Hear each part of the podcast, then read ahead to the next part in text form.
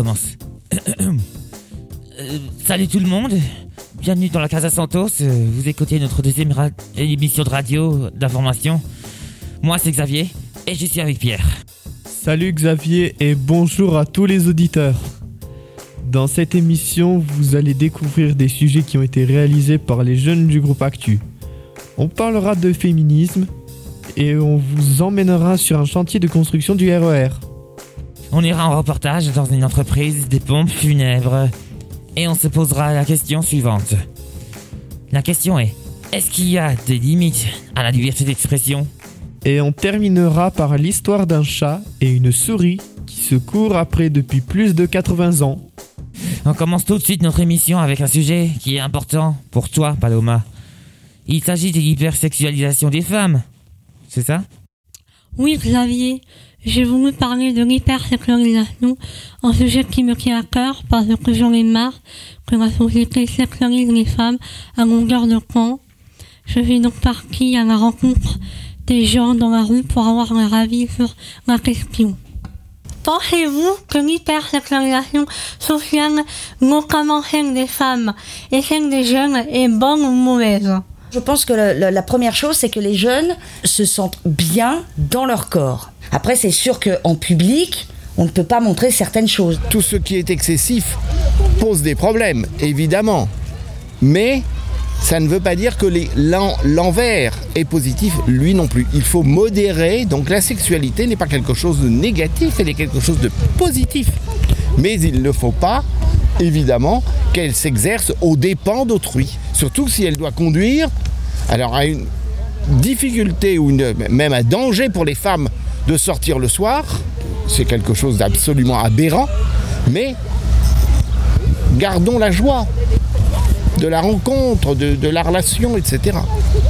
Alors, pensez-vous que le féminisme permet de combattre l'hypersexualisation et de gagner en respect pour la femme?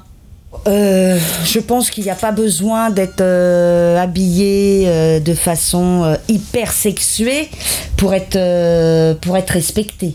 Oui, avec une jupe ou une mini-jupe, on peut se faire respecter aussi bien qu'avec un pantalon. Donc le féminisme a ses limites, je pense aussi. Le, fémi- le féminisme, oh maintenant, il- les féministes, non, non, c'est- c'est la petite mi- minorité, comme dit Éric Zemmour. Euh, non, le féminisme. Ah oui, totalement. Ça, le féminisme là-dessus, et même si de temps en temps il y a des gens qui veulent l'ac- l'accuser de tous les maux, le féminisme a été nécessaire pour permettre de libérer la femme et de la libérer aussi de cette espèce de, de ces stéréotypes auxquels on voudrait l'associer. Pensez-vous qu'il y a un lien entre mai 68 et l'hypersexualisation des femmes? Non, je pense qu'il n'y en a aucun. Ah bah oui, en 68, oui. Ah non, c'est... c'est en 68 ou c'est- Ah, en 68, oui, il y a eu la euh, libération des femmes, il y avait la pilule, les jeunes ils faisaient n'importe quoi, les femmes étaient contentes qu'il y avait la pilule, mais bon, c'est euh, comme disaient les existentialistes là. Pas du tout. Mais 68 n'avait pas bah, voulait libérer la femme, ne voulait pas la servir et la figer dans un rôle précis. Moi, j'avais 20 ans en 1968 et il est évident que euh, la femme n'était pas. Au contraire, la femme avant mai 68 était beaucoup trop réprimée. Elle n'avait pas le droit de s'exprimer.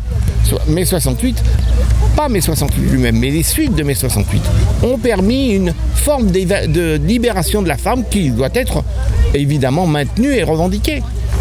Que pensez-vous de la sexualisation précoce des enfants et des adolescents, notamment des filles J'y suis totalement opposé. J'y suis totalement opposé. Elle est au service des pédophiles qui doivent être réprimés le- de la manière la plus stricte. Et il, faut, il ne faut pas du tout avoir d'illusions à cet égard. Ben, je trouve que c'est un peu dommage parce qu'elles perdent, euh, notamment pour les filles, Oui. elles perdent une part de leur enfance. euh, elles veulent absolument rentrer euh, dans l'âge adulte, euh, tout ça, et je pense que c'est perdre une part de son innocence bien trop tôt. Pensez-vous que ça empire la pédophilie et l'éphébophilie Alors c'est vrai que ça, empire, non, je pense pas, parce que c'est des personnes, euh, ceux qui sont pédophiles. euh, je pense que ça, ces personnes-là souffrent d'une maladie. Absolument pas. je ne pense pas. Non. non, non. Je pense que la pédophilie et toutes ces problématiques-là n'ont rien à voir comme, euh, comme ces réflexions complètement débiles et machistes sur le fait que des femmes puissent se faire violer sous prétexte qu'elles sont habillées un peu court, ça n'a aucun rapport en fait. Et puis de toute façon, dans les faits, ce n'est pas vrai. C'est-à-dire qu'il y a autant de femmes euh, qui se font agresser et, euh, jusqu'au viol, indépendamment de leur tenue. Ça n'a pour moi strictement rien à voir. Et que ce soit ça ou les enfants, voilà, avec des pédophiles, ça n'a rien à voir. Rien à voir. Oh, c'est toujours éjecté. C'est là, les homosexuels chez les Grecs, ça existait toujours. Hein, puisque le grand combattant, Alexandre, avec son fils, bon. bon. Quelle question Nous avons aussi interrogé une responsable de l'association en avant toute qui agit pour l'égalité des femmes et des hommes. À la fin des violences faites aux femmes et aux LGBTQ au sein de la famille. Nous l'écoutons. Je suis Aurélie Garnier-Brun et je suis l'une des responsables de l'association En avant toutes. C'est pas, euh, si vous vous souvenez, par exemple, à la rentrée dernière, il y avait le mouvement euh, des jeunes filles qui euh, en ont eu marre de se faire renvoyer de classe, tout ça parce qu'elles portaient un débardeur ou une jupe et qu'elles étaient habillées de telle ou telle façon. Et en fait, on se rendait compte, par exemple, que les jeunes filles n'avaient pas le droit à l'école de mettre un débardeur, mais que les garçons, eux, pouvaient être en Marcel et ça posait de problème à, à personne. Et du coup, déjà, non seulement c'était injuste qu'il y ait que les filles euh, qui soient punies et pas les garçons alors qu'elles portaient la même chose qu'eux. Donc là, ça nous interroge un peu de pourquoi est-ce que c'est essentiellement sur les filles qu'on projette tout ça. Et ensuite, là où c'était encore moins juste, c'est que pour les punir, généralement, ce qu'on faisait, c'est qu'on les sortait de classe. Et donc du coup, c'était hyper injuste de se retrouver privé d'éducation, qui est quand même un droit fondamental euh, pour les jeunes. Tout ça parce qu'on avait une tenue qui plaisait pas, et souvent cette tenue, elle plaît pas aux personnes adultes. Donc je sais pas aux proviseurs, aux CPE, aux professeurs, etc. Et en fait, c'est là aussi où il y a ce, ce concept d'hypersexualisation parce qu'on voit que c'est des adultes qui projettent sur des jeunes des attitudes, des comportements, des volontés qui sont pas du tout euh, celles qu'ont les jeunes. C'est-à-dire que quand une fille met un débardeur, elle a pas pour projet de se dire ah bah super, euh, euh, je vais faire ça pour déconcentrer mes camarades masculins et mes professeurs masculins. Or, dans le regard adulte, c'est interprété comme ça et en fait, on culpabilise aussi beaucoup les filles d'être responsables des réactions qu'elles peuvent provoquer chez les garçons alors qu'au final, un, c'est absolument pas de leur faute, et deux, c'est euh, pas voulu, et c'est vraiment ce que les, les adultes projettent euh, des désirs des jeunes. Peut-être que le féminisme, l'objet du féminisme, c'est aussi beaucoup de remettre les femmes non plus comme un objet euh, passif euh, du regard euh, des hommes, mais vraiment de remettre les femmes au cœur de leur être comme sujet, c'est-à-dire que on passe de d'une idée des femmes qui seraient dans le regard de l'homme. Donc, c'est-à-dire que, par exemple, là, si une femme décide de mettre une jupe ou des talons, ça serait uniquement pour séduire les hommes, les draguer, attirer leur attention. Et l'idée du féminisme, c'est de pouvoir transmettre le fait que les femmes, elles peuvent décider pour elles-mêmes et que tout ce qu'elles font n'est pas forcément euh, pour but de plaire ou non aux hommes. Ces attitudes-là, elles sont vraiment en elles sont vraiment euh, engrainées dans nos sociétés. Je sais pas, euh, on peut réfléchir par exemple si on prend un magazine féminin, euh, je sais pas ce qui se lit aujourd'hui, mais comme Glamour, Elle, euh, Biba, etc. On a l'impression que sur la couverture c'est toujours 15 astuces pour séduire les hommes, 10 maquillages pour vous rendre plus belle pour un premier encart. et donc du coup c'est toujours pensé déjà dans une dynamique hétérosexuelle où ça va être une femme qui veut plaire à un homme et c'est toujours pensé euh, dans une dynamique de domination des hommes où les femmes vont être là uniquement pour plaire aux hommes, c'est-à-dire qu'on s'intéresse pas à ce qu'elles peuvent vouloir, à ce qu'elles peuvent penser, etc. Et ça va être vraiment cette idée de la femme objet qui est peut-être aussi beaucoup transmise euh, dans notre société euh, par les films, les clips, les pubs. Depuis des millénaires, on est dans des sociétés inégalitaires où les femmes et les hommes n'ont pas les mêmes droits, n'ont pas les mêmes libertés, et donc du coup, forcément, ce qu'il en résulte, c'est que l'hypersexualisation, elle concerne essentiellement les femmes parce que c'est ce qu'on disait tout à l'heure, elles vont être considérées beaucoup plus comme des objets qui sont à la disposition des hommes, qui vont être des objets de désir, des objets de fantasme, des objets de sexualité pour les hommes. Et donc du coup, il va y avoir ce rapport euh, entre le masculin et le féminin de très passif pour les femmes et au contraire très dominant, très décideur euh, pour les hommes. Et toi, Paloma, est-ce que tu penses que les filles de ton âge peuvent s'habiller comme elles veulent aujourd'hui? Oui et non. Alors, euh, oui, euh, un peu plus que dans les années 50 ou qu'au Moyen Âge, par exemple. Mais il y a quand même le problème de harcèlement de rue. Euh, C'est-à-dire que je suis choquée de voir que des enfants et des adolescents se font harceler accouchés sexuellement, sexualisés par des adultes qui pourraient être leurs parents ou leurs grands-parents, en fait. C'est affreux comme harcèlement. Oui. Euh, Voilà. Bon, euh, je vais dire, je voulais te dire euh, merci pour ton sujet, Paloma. Allez, harcèlement. Faut demander aux, aux adultes d'arrêter ça. Bon, et maintenant, on ouvre le dossier transport. Avec toi, Pierre.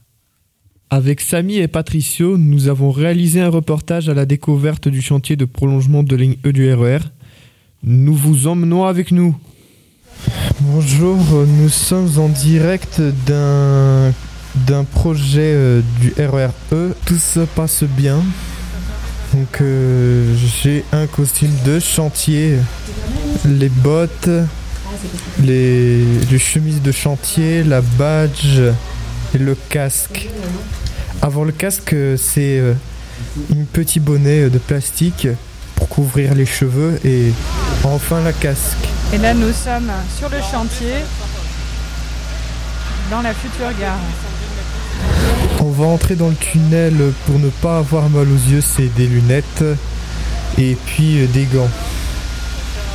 On a vu le, chantier de la future station, la défense CNIT.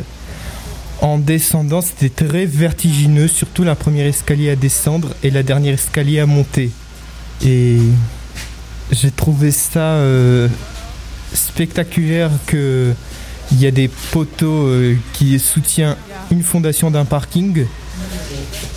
Donc euh, ils ont proposé qu'ils attendent le RER au milieu où il y a les deux poteaux. Et les tunnels, ça représente un chemin réservé aux E RER. Donc, bonjour, moi c'est Rémi Giano, je travaille sur donc, le prolongement du RERE. C'est donc le, au niveau du, de, la, de la gare du CNIT et les tunnels euh, avoisinants. Le, les tunnels, il y a beaucoup de, phases qu'on ne connaît pas avant le chantier, qui sont les, études, euh, toutes les phases d'études et de, et de calcul. Il faut savoir qu'il y a énormément de personnes qui font des calculs avant même que le projet ne démarre. Et une fois qu'une entreprise comme euh, le groupe euh, EDF donc, est choisie pour réaliser le, projet, cette entreprise recommence une nouvelle fois les calculs depuis zéro pour être certain que qu'on n'a rien loupé dans les, dans les phases pré- précédentes. Il y a des bureaux externes qui sont là pour contrôler encore une fois les calculs. Et, et donc euh, réellement les effondrements du tunnel euh, sont à ce moment-là bien écartés. Après, il y a une deuxième partie où c'est la réalisation du tunnel qui pourrait créer des désordres donc, euh, sur les bâtiments qui existent, qui sont au-dessus. Et c'est là où on, met en œuvre euh, un grand nombre de, mesures euh, avec des capteurs et autre chose pour essayer de mesurer les, petites déformations qui sont faites par la réalisation des travaux pour être certain que créer un tunnel ne va pas euh, avoir un impact négatif sur ce qui est déjà existant au-dessus. Ok, Patricio, j'ai une question pour toi. Qu'est-ce qui t'a plus marqué pendant cette visite J'ai plus marqué pendant cette visite, on a visité les chantiers pour les RRE. On est entré dans les tunnels. Il y avait des travailleurs, travailleurs qui travaillaient pour la RRE, RRE à la défense. on mettait des équipements, des, des, des, gants, des, lunettes et on, est, on, est tous, on était tous protégés. On, on, les, travailleurs qui, dans les tunnels qui travaillent pour le RRE. Ah, ça te donne envie. Et j'en ai une autre pour toi, Pierre. Dans la première émission qu'on a fait de la case à Santos, tu avais déjà travaillé sur les transports. Alors, j'ai deux questions. D'où vient cette passion des transports en commun? Et qu'est-ce qui te plaît tant là-dedans? Ce qui me plaît le plus dans les transports en commun, en fait, de base, je suis né en France, donc il y avait le métro de Paris. En fait, j'étais team, je suis plus team métro parce que parce que c'est parce qu'il y a le métro souterrain, par exemple. Donc, je veux voir les, les stations de métro défiler depuis la fenêtre, et c'est pour ça que j'aime énormément le métro. Sinon, il y a le tramway, le bus, le RER, mais sinon, c'est le métro que j'aime le plus. Parce que mon père a déjà connu le métro dans son côté dans un autre pays, euh, quelque part en Europe. Et moi, je suis né en France et mon père, il est né en Russie, euh, d'où je suis d'origine. Parce qu'il a connu le métro de Moscou. Lui, c'était la même chose que j'ai eu. Mais c'est complètement différent entre Paris et Moscou parce que, parce que Paris date de- des années 1900, celui de Moscou en Russie, les années 1930. Et je pense que il y a une grosse différence entre Paris et Moscou parce que Paris est moins profond que Moscou, mais sauf que le métro de Moscou est construit par des Français qui a collaboré avec des Russes qui souhaitent d'avoir un métro. C'est que c'est que c'est pour ça que j'aime énormément le métro. Mais euh, c'est pas ma génération les, métros qui datent des années 1900, mais ils ont gardé un côté euh, parisien, Euh, le côté tranchée couverte avec des plafonds métalliques. Et comparé à Moscou, ils ont gardé les, les œuvres qui ont déjà été vues, visitées dans n'importe quel musée. Le métro de Moscou est 100% à quai central, plus les métros qui sont séparés par les quais du métro. Euh, merci Pierre euh, pour la réponse. Oh là là, la passion du transport est contagieuse. Ah, j'ai les vertiges. Pas question que j'entre là-dedans. Ni le descendre. Bon, on continue. Car Samy et Patricio, vous avez tous les deux réalisé une deuxième sujet transport, c'est ça? Nous avons, nous avons voulu nous intéresser à notre moyen, le moyen de transport sur la Terre et, et, et, et pas de son. Nous avons pu interroger un chauffeur de bus RATP à la retraite qui nous parle de son métier, de son expérience. Quel métier vous, euh, vous faites quand, quand vous étiez enfant? Je voulais faire mécanicien moto. Parce que moi, je fais de la moto depuis tout petit, j'en fais toujours. J'étais un passionné de moto. Et à la base, je voulais faire mécanicien moto. Pourquoi avez-vous choisi les métiers de chauffeur de bus? Je voulais faire un travail à l'extérieur. Euh, je vois, je voyais le temps, le soleil, la pluie, et euh, je me voyais pas travailler dans un bureau ou dans, une- dans une usine enfermé. Euh, et après de, de voir du monde toute la journée et de rencontrer des gens, Euh, d'avoir aussi des horaires décalés. Ça nous laissait euh, du temps euh, dans la journée ou être ou dans la semaine. Bon, par contre, on travaillait le week-end. Euh, donc ce, ce, ce, ce côté-là me ce côté-là me plaisait. Quels sont vos horaires de travail? Ah bah les horaires de travail euh, en banlieue, ça commence à 4h15 le matin. Sur les lignes de Paris, ça commence qu'à 5h au dépôt et ça finit à 2h du matin. Sans compter les autobus, euh, les noctiliens qui font la nuit complète, c'est-à-dire qui commencent euh, vers 23h, je crois, jusqu'à 7h du matin. Est-ce que vous connaissez tous les trajets des lignes RATP Paris et banlieue Alors non, je les connais pas toutes. Je, je connaissais 14, 12 ou 14 lignes euh, en banlieue, plus le tramway, le tramway de Bobigny, que je conduisais aussi. Et à Paris, après, je connaissais trois lignes de bus à Paris. Le 76, le 96 et le 69. Quatre lignes, avec le 61 aussi. Quatre lignes de bus dans Paris.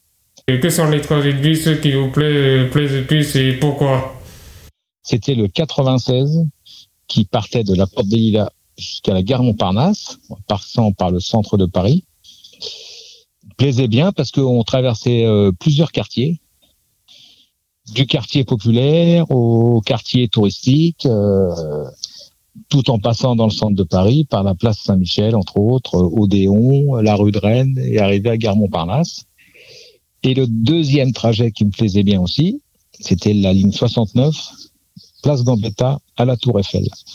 Alors là, euh, on passait euh, euh, à la Bastille, rue de Rivoli, euh, après le musée du Louvre, musée du Louvre, après on arrivait aux Invalides, les Invalides, la Tour Eiffel. Donc euh, c'était une ligne où il y avait beaucoup de beaucoup de touristes évidemment et qui était très agréable. Avez-vous une anecdote ou un souvenir? Alors une anecdote ou un souvenir, bon, il y en a plein, mais euh, euh, je me rappelle d'une fois une dame, euh, une, dame asiatique qui avait fait un malaise dans mon bus à la place Saint-Michel. Et en fait, j'ai eu des nouvelles d'elle. Ben, j'avais appelé les secours forcément. J'ai eu des nouvelles d'elle, je sais pas moi, peut-être huit, neuf mois après. Car en fait, elle avait eu quelque chose d'assez important et elle était restée à l'hôpital. Et après, elle était retournée dans son pays d'origine euh, se reposer. Et au moins, oh oui, facile, 8-9 mois après, elle était venue au terminus et elle m'avait, elle avait écrit une lettre pour le chauffeur de bus, qui donc c'était moi, et elle m'avait euh, ramené deux petits cadeaux.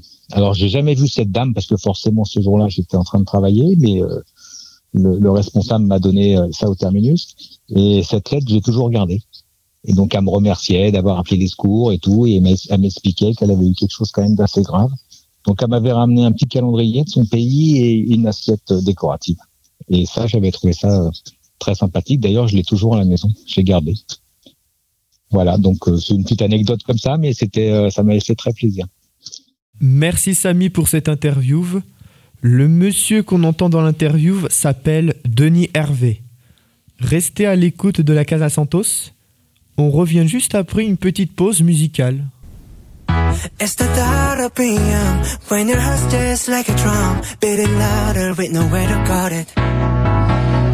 When it. All seems like it's sing along to Elton John and that feeling we're just getting started. When the nights get colder and the rhythms got you falling behind, just dream about that moment when you look yourself right in the eye, eye, eye, then you say, I wanna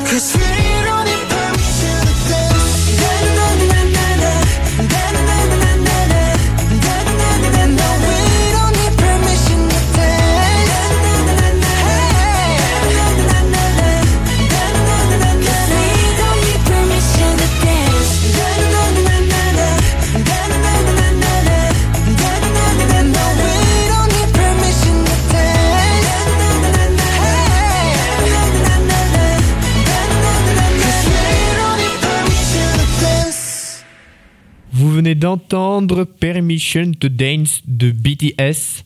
Après avoir parlé du RER et de bus, on passe maintenant au dernier transport, celui qu'on prendra tous un jour.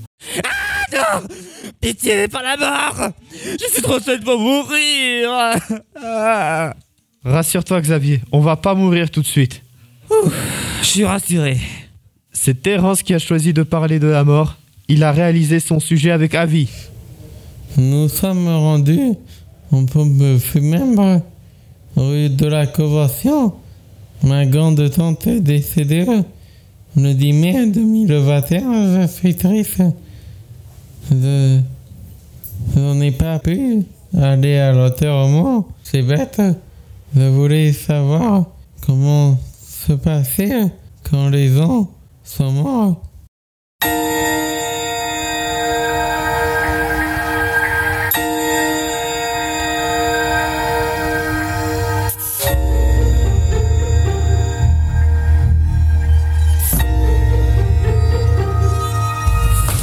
Puis vous allez écouter le petit texte. Qu'est-ce qui nous relie aux gens qu'on aime? Un parfum, une musique, une image? Ce sont toutes ces émotions que nous avons essayé de tisser en vous présentant cinq ambiances différentes, inspirées des modes de vie des hommes et des femmes. Cela vous aidera à sélectionner le style de cercueil qui conviendra le plus à celui ou celle qui vient de vous quitter. Mon prénom c'est Lambert, mon nom c'est Ravasi. Je suis euh, marié, j'ai 69 ans bientôt. Et donc je fais ce métier bientôt depuis 44 ans. Hein, et alors qu'est-ce que c'est que les obsèques? Mais Les obsèques c'est un voyage. C'est un voyage organisé. Moi je suis l'organisateur du voyage. Puisque quelqu'un est mort quelque part et il faut le transporter dans un autre endroit. J'ai commencé dans une entreprise qui s'appelle euh, les pompes funèbres Borgnol en 1978. Et puis j'ai commencé bah, en bas de l'échelle comme euh, euh, ce que l'on appelle un maître de cérémonie, c'est-à-dire que justement j'étais le guide du voyage qui était auprès de la famille pour lui dire voilà ce qu'on va faire, placez-vous là, arrêtez, avancez, etc. Donc j'ai commencé et puis je suis tombé dans une entreprise où on a enterré des gens célèbres, donc ça m'a plu. Parce que quand on se retrouve à, enterrer Claude François ou un ministre, Robert Boulin, vous êtes trop jeune pour avoir connu, mais après, bah, on se dit, mais c'est formidable, on, on en fait des choses, on en voit des gens. Et donc mon travail consiste à organiser ce transport avec différentes étapes. Euh, La façon d'accompagner le mort jusqu'à sa dernière demeure, ça fait partie d'une des premières étapes du deuil. C'est important. Parce que, par exemple, les gens qui ne peuvent pas faire ça parce que c'est par exemple un avion qui est tombé dans la sec, qui est tombé dans la mer, on ne l'a jamais retrouvé, euh, eh bien c'est très très difficile pour ceux qui restent de faire leur deuil. C'est important de constater que quelqu'un est mort, c'est important de le suivre un petit peu, de l'accompagner. C'est d'abord d'avoir euh, un endroit pour euh, recevoir les familles, puisque les gens sont endeuillés, il faut qu'on puisse les recevoir dans un endroit où ils se sentent bien. Donc j'espère que vous êtes bien dans les fauteuils, vous êtes tranquille, que c'est pas trop impressionnant, le décor n'est pas trop impressionnant, Euh, et puis de les écouter, parce qu'il faut d'abord qu'ils nous disent qui est la personne qu'on doit enterrer, comment ils souhaitent qu'on l'enterre, comment ils l'ont aimé, qu'est-ce qu'ils souhaitent exprimer. Et puis, une fois qu'on a entendu tout cela, eh ben, on va proposer, on va organiser ce voyage que sont les obsèques, que l'on aille au cimetière, que l'on aille en église, que l'on aille dans un autre endroit pour, euh, pour un autre culte, ou que l'on aille au crématorium, ou que l'on aille des fois à l'étranger. Des fois, on va mettre le cercueil dans un avion qui va partir pour un pays étranger. Et alors, peut-être un peu indiscret comme question, mais vous, vous préparez comment votre mort? Ça, c'est une question très, très importante. Euh, disons que pour l'instant, j'ai pas le temps de la préparer parce que je travaille beaucoup. Mais la préparer, c'est déjà de dire autour de soi, de dire aux, aux proches ou aux gens qui s'occupent de nous, ben voilà, moi si je meurs, je voudrais qu'on me brûle, ou je voudrais qu'on m'enterre avec mes parents, ou avec euh, dans tel pays, ou qu'on me mette à la mer, voilà.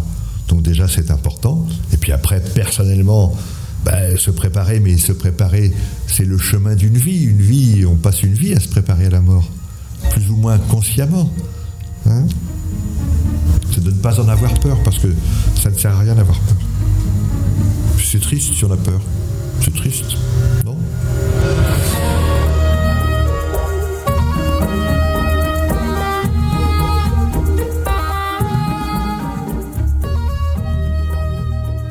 qu'il vous a montré, le monsieur de pompe euh, funèbre Hein, Avi?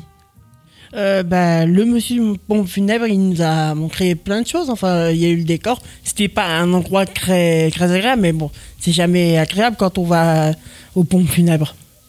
Puis, euh, on a appris des anecdotes, comme euh, quand il a parlé euh, et qu'il a enterré euh, Claude François ou le ministre. J'ai oublié son nom. Puis voilà, il a aussi parlé euh, qu'il préparait un voyage. Et il faut se dire que, en fait, euh, quand on meurt, en fait, c'est un autre voyage. Donc voilà. Et vous, autour du plateau, vous préférez quoi? Être enterré ou être incinéré? Et pourquoi?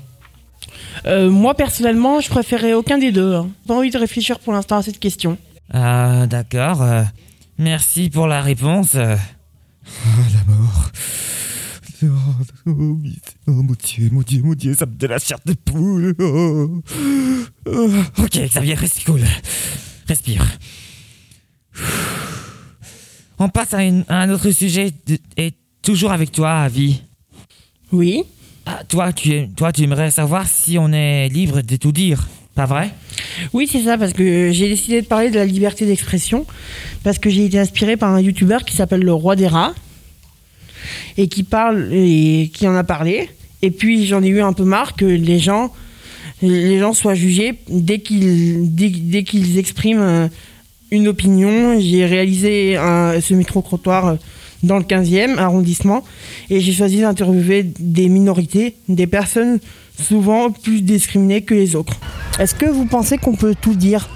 Euh, ça dépend des sujets, on peut parler de tout, mais il faut respecter l'autre et comme ça l'autre pourra vous respecter aussi. Il ne faut pas dépasser des limites. Je pense qu'on on peut parler de tout, mais il faut faire, enfin, il faut faire attention à qui on parle, c'est-à-dire de la compréhension qu'il peut avoir du sujet. Parce qu'il y a des gens qui se vexent facilement. Euh, et puis, il faut parler d'une façon à ne pas heurter les gens. Bah, je pense qu'on peut tout dire avec discernement et euh, voilà, sans, sans porter préjudice aux autres.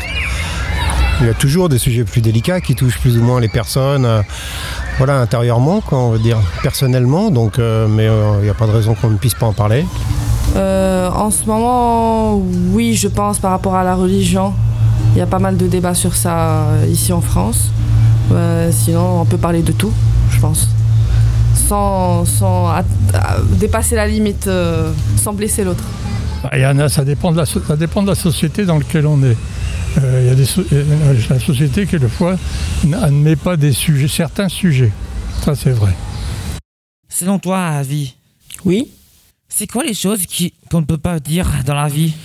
Euh, bah, Il y a plein de choses, par exemple. euh, le problème, c'est. Alors, ce que je vais dire, je le dis pas d'une mauvaise intention, mais par exemple, il y a, il y a- Quand on parle du féminisme, y y a- c'est même euh, une, très belle cause, hein, le féminisme, mais je trouve qu'il y a un, un féminisme qui est un peu plus exagéré que le féminisme de base. Par exemple, dans, euh, par exemple ils vont, il y a une féministe aux États-Unis qui veut sortir un, jeu de cartes mais que avec euh, les, le- les personnages féminins. Et pas de. Il n'y aura pas le roi ni le, cœur. Vous voyez ce que je veux dire? Ou par exemple, euh, même euh, il y avait des féministes en France qui sont plaints qu'il y avait trop de mots masculins dans le euh, en français. Mais en fait, je trouve ça un peu dommage d'avoir ce genre de réflexion. Parce que le truc, c'est qu'en fait, c'est. Bah, oui, il y a beaucoup de termes masculins dans le langage français, mais c'est que ça a été, pour ça a été fait pour euh, que ça soit une expression correcte, pour qu'on parle correctement. Donc ça n'a pas de mauvaise intention. Donc vous voyez ce que je veux dire? Parce qu'on on, peut dire plein de trucs, par exemple, quand euh, les gens parlent de la religion, ils, donnent leur opinion, mais on peut vraiment plus rien dire. Par exemple, moi, euh, par exemple, je vais le dire euh, mon avis personnel, enfin même euh, des choses personnelles sur moi, moi je suis juif. Et en fait, à chaque fois que je dis que je suis juif, il y a toujours quelqu'un qui va dire Oh oui, les juifs ils sont riches. Alors je vais vous le dire tout de suite tous les juifs ne sont pas riches. C'est un mensonge. Donc voilà, faut arrêter de dire dès qu'on dit une chose, il y aura toujours cette opinion qui va venir et qui va détruire tout, ce qu'on dit. On, peut- tout dire et en même temps on peut pas tout dire. Voilà, c'est ça que je veux dire.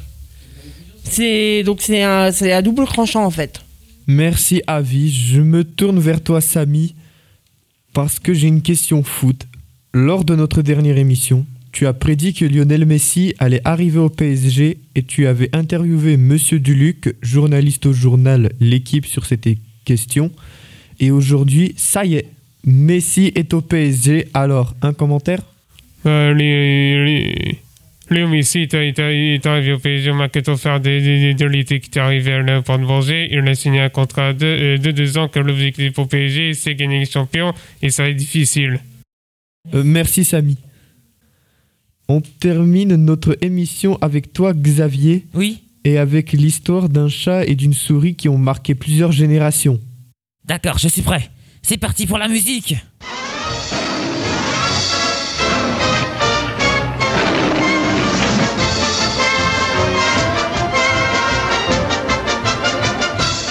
Tom et Jerry.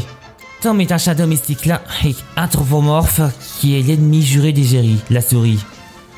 Ces deux personnages font partie d'une série d'animation apparue pour la première fois le 10 février 1940.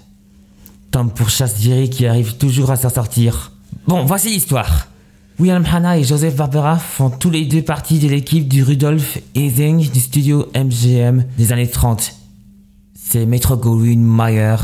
Pendant leur première discussion, Barbera suggère un cartoon fondé sur un chat et une souris intitulé Puss Get the Boats. Je sais pas ce que ça veut dire en anglais. Je continue.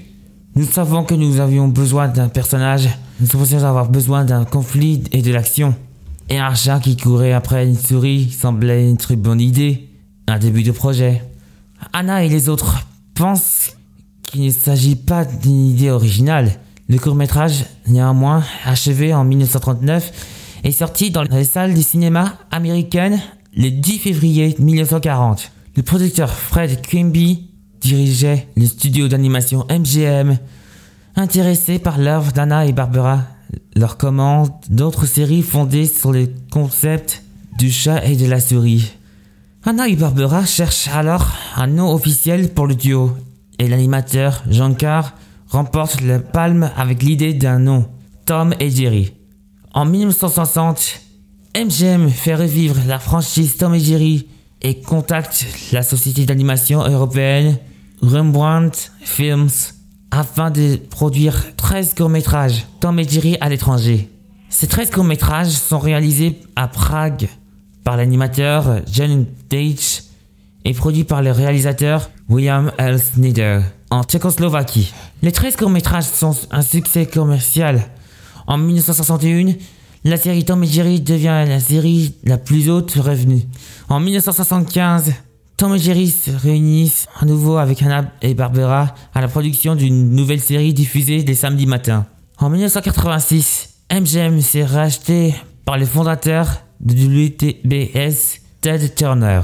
Bon, voici l'ère Warner Brothers depuis 2006. Le 9 mai 2021, ce film est sorti sur nos écrans. Un film qui appelle Tom et Jerry, présenté par Warner Brothers Pictures. C'est là que je suis allé voir au cinéma avec mon frère et ma mère. C'est là où ils étaient dans un hôtel chic à New York avec la jeune Kayla. Envoyez la bonne annonce Après avoir été toute leur vie les plus célèbres ennemis du monde, You can count on me like one, two, three. I'll Tom et Jerry sont sur le point de prendre un nouveau départ Euh, Bon, dans la grande... et vous les amis, autour du plateau, c'est quoi les dessins animés que vous préférez Hmm, Ce qui m'a beaucoup la marqué le plus de mon enfance, c'était un film de DreamWorks qui s'appelait Madagascar. Ça parle de quatre animaux du zoo de New York. Un zèbre qui est libéré du zoo pour vivre à la vie sauvage. Mais ils, ils étaient partis eux aussi chercher le zèbre. Et il s'est retrouvé dans un pays qui s'appelle Madagascar, où il s'est retrouvé maintenant vécu dès maintenant avec euh, des lémuriens, surtout euh, le roi de Madagascar, King Julian, qui fait tout le temps la fête. Euh, Madagascar était diffusé sur Gulli, je viens de regarder un extrait. Avis? Oui. Euh, bah, moi, je dirais que c'est la franchise aussi de Grimworks. C'est Dragon. C'est- Ça raconte l'histoire euh, d'un jeune viking qui s'appelle Harold et qui est pas très fort, qui a pas vraiment de muscles. Et en fait, il va rencontrer un dragon qui s'appelle Croque-Mou. Et en fait, dans son village euh, de vikings, en fait, on chasse les dragons. Et en fait, il va se lier Harold, il va se lier d'amitié euh, avec euh, Croque-Mou, le dragon. Et c'est un super film, super trilogie. J'ai plein de trucs chez moi d'ailleurs. Je fais même partie de la communauté française sur Amino. Ah, je viens de regarder le film euh, que tu m'avais dit. Je viens de regarder à la télé sur Gulli. C'était trop bien. Ouais, c'est super. Et toi, Patricio? Euh, oui, le, le dessin animé préféré je préfère, que je préfère, c'est Spider-Man, Superman, Batman, et aussi et- et un peu Tom Jerry. C'est tout. Ah, tu aimes pas mal des choses comme euh, dessins animés. Pierre Merci pour ce retour en enfance, c'est la fin. Merci d'avoir écouté la deuxième émission de la Casa Santos. Merci Pierre. Et bravo à tout le monde. Je vais dire à toute notre bravo à toute notre équipe des journalistes. Paloma, Esther, Patricio, Samy, Terence, Avi, Pierre et moi-même, Xavier. Merci à tous et à, bientôt pour de nouvelles aventures. Ta douce mélodie me réveille chaque matin. Salut. Femme, je te prends par la main. À très Puis je te caresse le visage pour voir si tout va bien. Tellement inséparable qu'on part ensemble au petit coin. Mon café, mon jus d'orange, on le partage aux amis. En voiture, mes yeux sont dans les tiens. Dans quelques feux, je crie. Au boulot, on parle tellement ensemble que des dossiers j'oublie. Au dîner, vu le silence, tout le monde t'aime dans ma famille. Baby, je te partage ma vie